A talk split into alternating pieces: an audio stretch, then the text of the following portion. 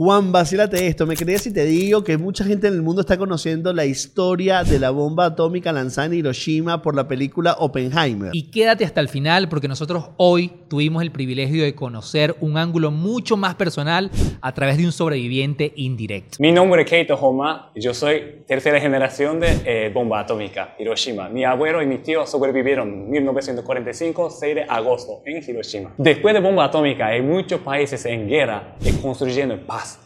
Y yo ahora mismo, quizá entrando genéticamente, yo quiero hacer mismas cosas. Puente en paz, en mundialmente. Y yo estoy conociendo y recorriendo el mundo. ¿Y qué mejor puente que el perdón, que es el que nos permite trascender como humanidad? Amor y bondad.